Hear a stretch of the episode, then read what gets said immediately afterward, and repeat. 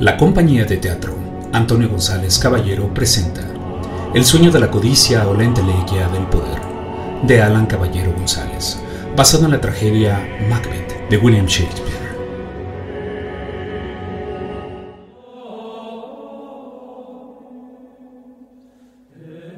Nos encontramos en el salón principal de la enorme casa de Gosine.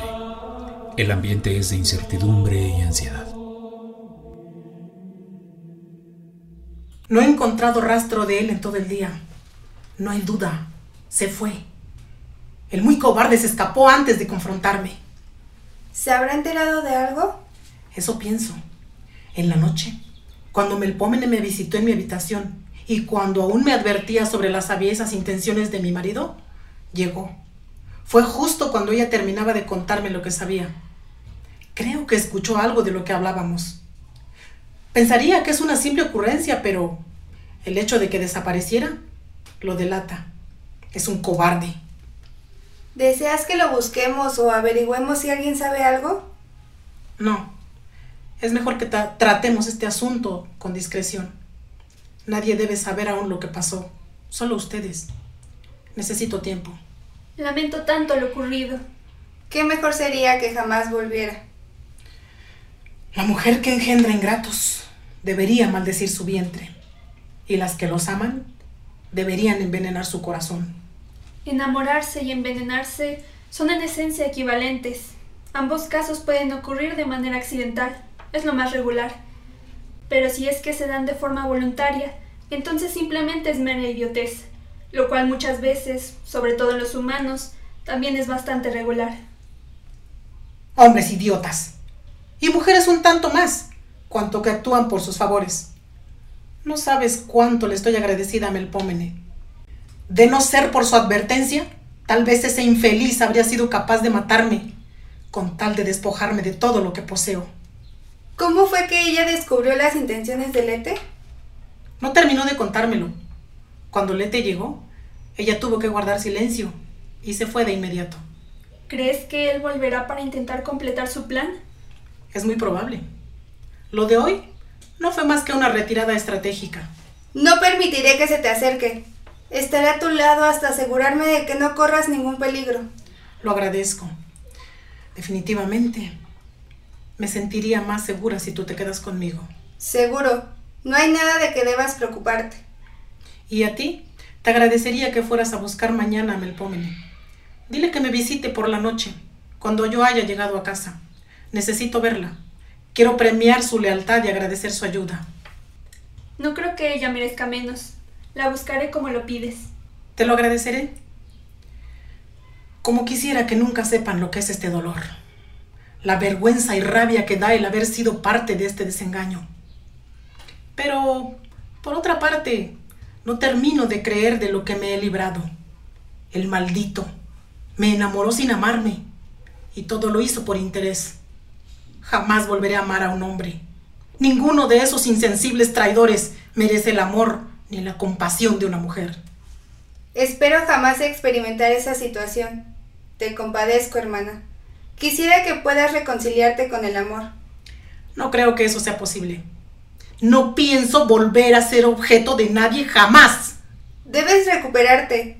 Estoy segura de que esto no te volverá a pasar.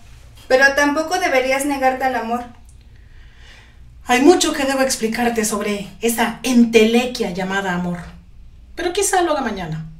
Es muy noche. Y mañana será una jornada larga. Lo mejor es que vayamos a dormir. Sí, será lo mejor. Descansen. Nos vemos mañana. Ahora Melfomene está dormida en su habitación. Lete aparece furtivamente y se acerca a ella. Sé que lo sabes, tú se lo dijiste. Shh, silencio, no grites. Solo he venido a hablar. ¿Cómo has entrado aquí? Tú le dijiste sobre mí anoche. De eso hablaban cuando las encontré. ¿Qué quieres? Que solucione los problemas que has causado. ¿Quieres que le diga a Osine que todo fue mentira? No, olvídalo. No, por el contrario. No quiero fingirlo más. Que me odie. Ya tampoco la soporto. Estoy harto de ocultar que solo estaba con ella por su fortuna. Y ahora que lo sabe, no tengo que reparar más en aparentar. Ella morirá, y la confianza que ha depositado en ti es la oportunidad perfecta para arreglar los problemas que has causado. No deseo ayudarte. Quizás tú no, pero yo en cambio sí quiero ayudarte a ti. ¿Ayudarme a mí? Dime, ¿cómo planeas hacerlo? Quiero casarme contigo, justo después de que asesinemos a Osina y reclame su fortuna como su legítimo esposo. Nos casaremos y nos olvidaremos de todo lo ocurrido y compartiremos su fortuna. No estás hablando en serio. Sé que es una propuesta bastante directa y fuera de lo común. No es nada parecido a lo que esperabas escuchar, pero no he venido esta noche con otra intención más que darte esta oferta. ¿Hablas en serio? ¿Qué? ¿Qué quieres que responda? Ni siquiera me conoces, yo tampoco a ti. Ah, claro, ¿no? Nosotros somos unos completos desconocidos, pero ambos padecemos de lo mismo. Sé que deseas lo que ella posee, crees que la admiras, pero en realidad es envidia. Sin embargo, no sabes qué hacer para arrebatárselo, y por eso te conformas buscando constantemente su aprobación para recibir lo poco que ella puede ofrecerte en esa condición. Piensa, ¿qué es lo que conseguirás si continúas ayudándola a ella? Y compara, ¿qué conseguirás si decides ayudarme a mí? Es una decisión que no puede ser tomada tan deliberadamente. Yo no odio a Osine para pensar en matarla. Tampoco te odio a ti, pero tenía que advertirle sobre tus intenciones. Olvídalo, ya has causado el daño. Además, este asunto no se trata de a quién odias más, solo es cuestión de que resuelvas hacer una cosa o la otra. ¿Qué es lo que tú quieres en verdad? No puedo darte la respuesta que necesitas ahora. Creo que debería pensarlo. Sé que puedes, porque sabes que no tenemos otra oportunidad para que me des tu respuesta, y aún así no fuiste capaz de rechazar mi oferta. Pero seré justo, te daré lo que resta de la noche para que puedas meditarlo con serenidad. Como digas, te daré mi respuesta al amanecer. Ahora estoy bastante agotada. Quiero regresar a dormir. De acuerdo.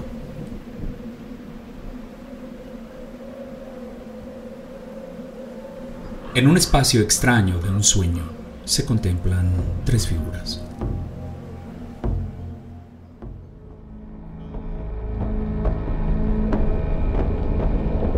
Te enfrento con ese miedo, terror que orbita en lo imposible. La intranquila sensación de la respuesta drástica que se antepone al sosiego de un alma, la fatalidad lúgubre del conocimiento incomprendido, Sin perdón, sin orgullo, Lamentable. aborrecible y necesario, humano y traidor. ¿dónde te buscaremos? En el vicio, en la codicia, en el conflicto, quizás esos muertos o tal vez en el dolor incorregible de los que aún los extrañan. En su saña, en su propia muerte. ¿O en la abstracción de su existencia? Estar sin querer estar. Ser sin querer ser. Amar sin querer amar. En la ambición. El vicio de existir con la mirada en lo que se quiere y el ser donde nada se obtiene. Desangrándose y desangrando su estirpe. Con tal de merecer. Tal de pertenecer Ya nada somos, ya nada nos pertenece. Solo el destino. Quienes no somos ni sentimos.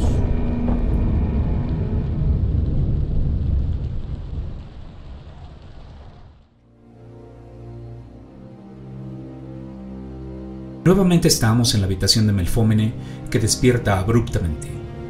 Lete está sentado frente a un tablero de ajedrez.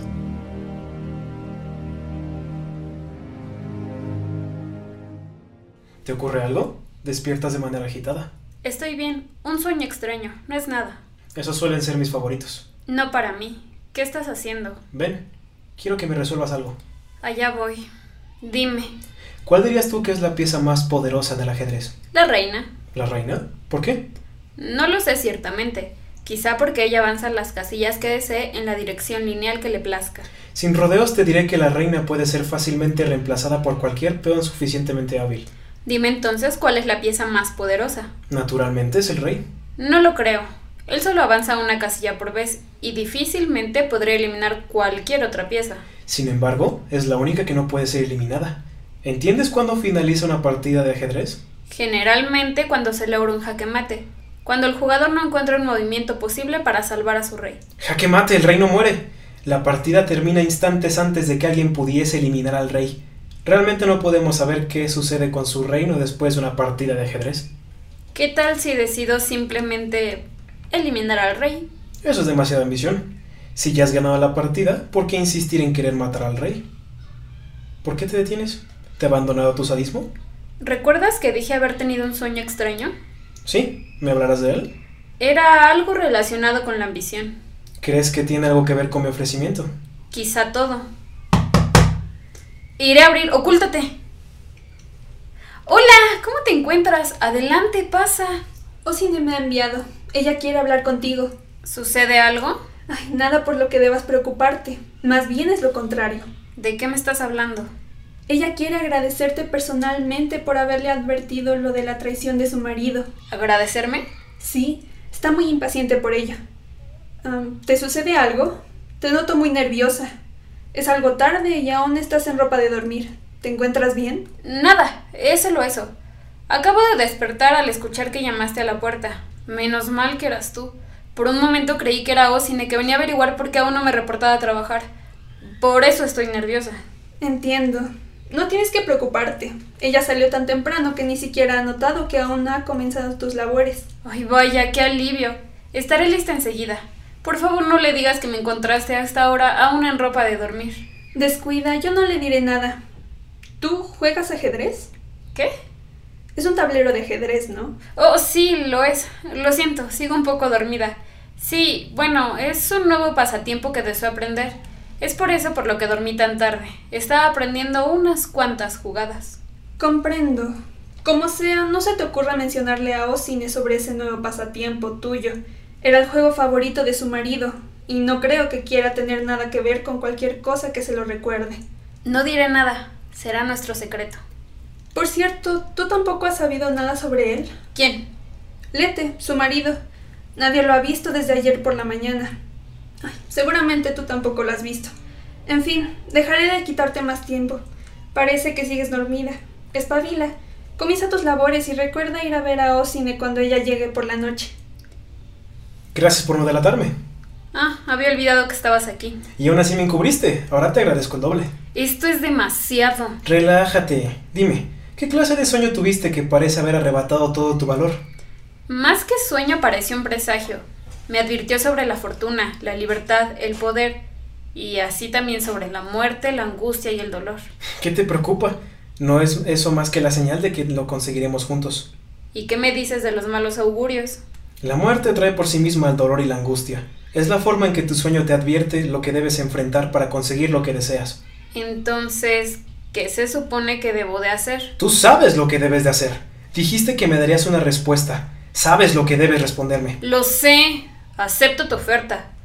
Te ayudaré a asesinar a Osine y me casaré contigo. es la decisión más acertada que pudiste haber tomado. No puede haber nada malo en lo que soñé. Si es como lo dices, será mínimo lo que arriesgaremos para obtenerlo todo. Por supuesto que es como lo digo. Entonces, ¿cómo lo haremos? Pues irás al encuentro con ella esta noche y esperarás la oportunidad ideal. Toma, necesitarás esta daga y estos omníferos. ¿Tú no me ayudarás? Es decir, ¿tú no estarás conmigo? No es la mejor idea. Contigo bajará fácilmente la guardia. Pero ¿qué supones que ocurrirá si me ve? Descuida, estaré aguardando cerca. Naturalmente, si algo sale mal, iré a mi suicidio prácticamente. Porque no creo que haya mucho que hacer si nos descubren. Así que por favor, ten cautela. Siento temor. ¿Qué sucederá en caso de que algo salga mal? Deja de pensar que algo saldrá mal. Nada saldrá mal. ¿Recuerdas el presagio? La fortuna, el poder y la libertad serán tuyas. No sé si puedo hacerlo. Escúchame, puedes hacerlo. Yo sé que puedes hacerlo. ¿No te has preguntado por qué decidí alejarme de Osine? Yo ya poseía su fortuna, lo tenía todo. Lo único que debía hacer era soportarla hasta la muerte. Sin embargo, esa muerte ha demorado demasiado. Así que decidí aprovechar esa oportunidad. Renuncié a esa fortuna junto a ella y ahora quiero recuperarla, pero esta vez junto a ti. ¿Y por qué tomarte tantas molestias? ¿Tú descubriste tus intenciones a propósito conmigo para que se lo contara a ella? ¿Por qué conmigo? ¿Tú me amas? No, todavía no. Para que pueda amarte tienes que matarla. Y no creas que yo he planeado todo. En parte podría culpar la misteriosa vicisitud de la vida. Pero basta ya de hablar. Esta plática solamente nos está distrayendo. Concéntrate. Reúne todo tu coraje. Todo resultará favorable. Ya deberías hacerte la idea que esta noche alguien morirá por tus manos.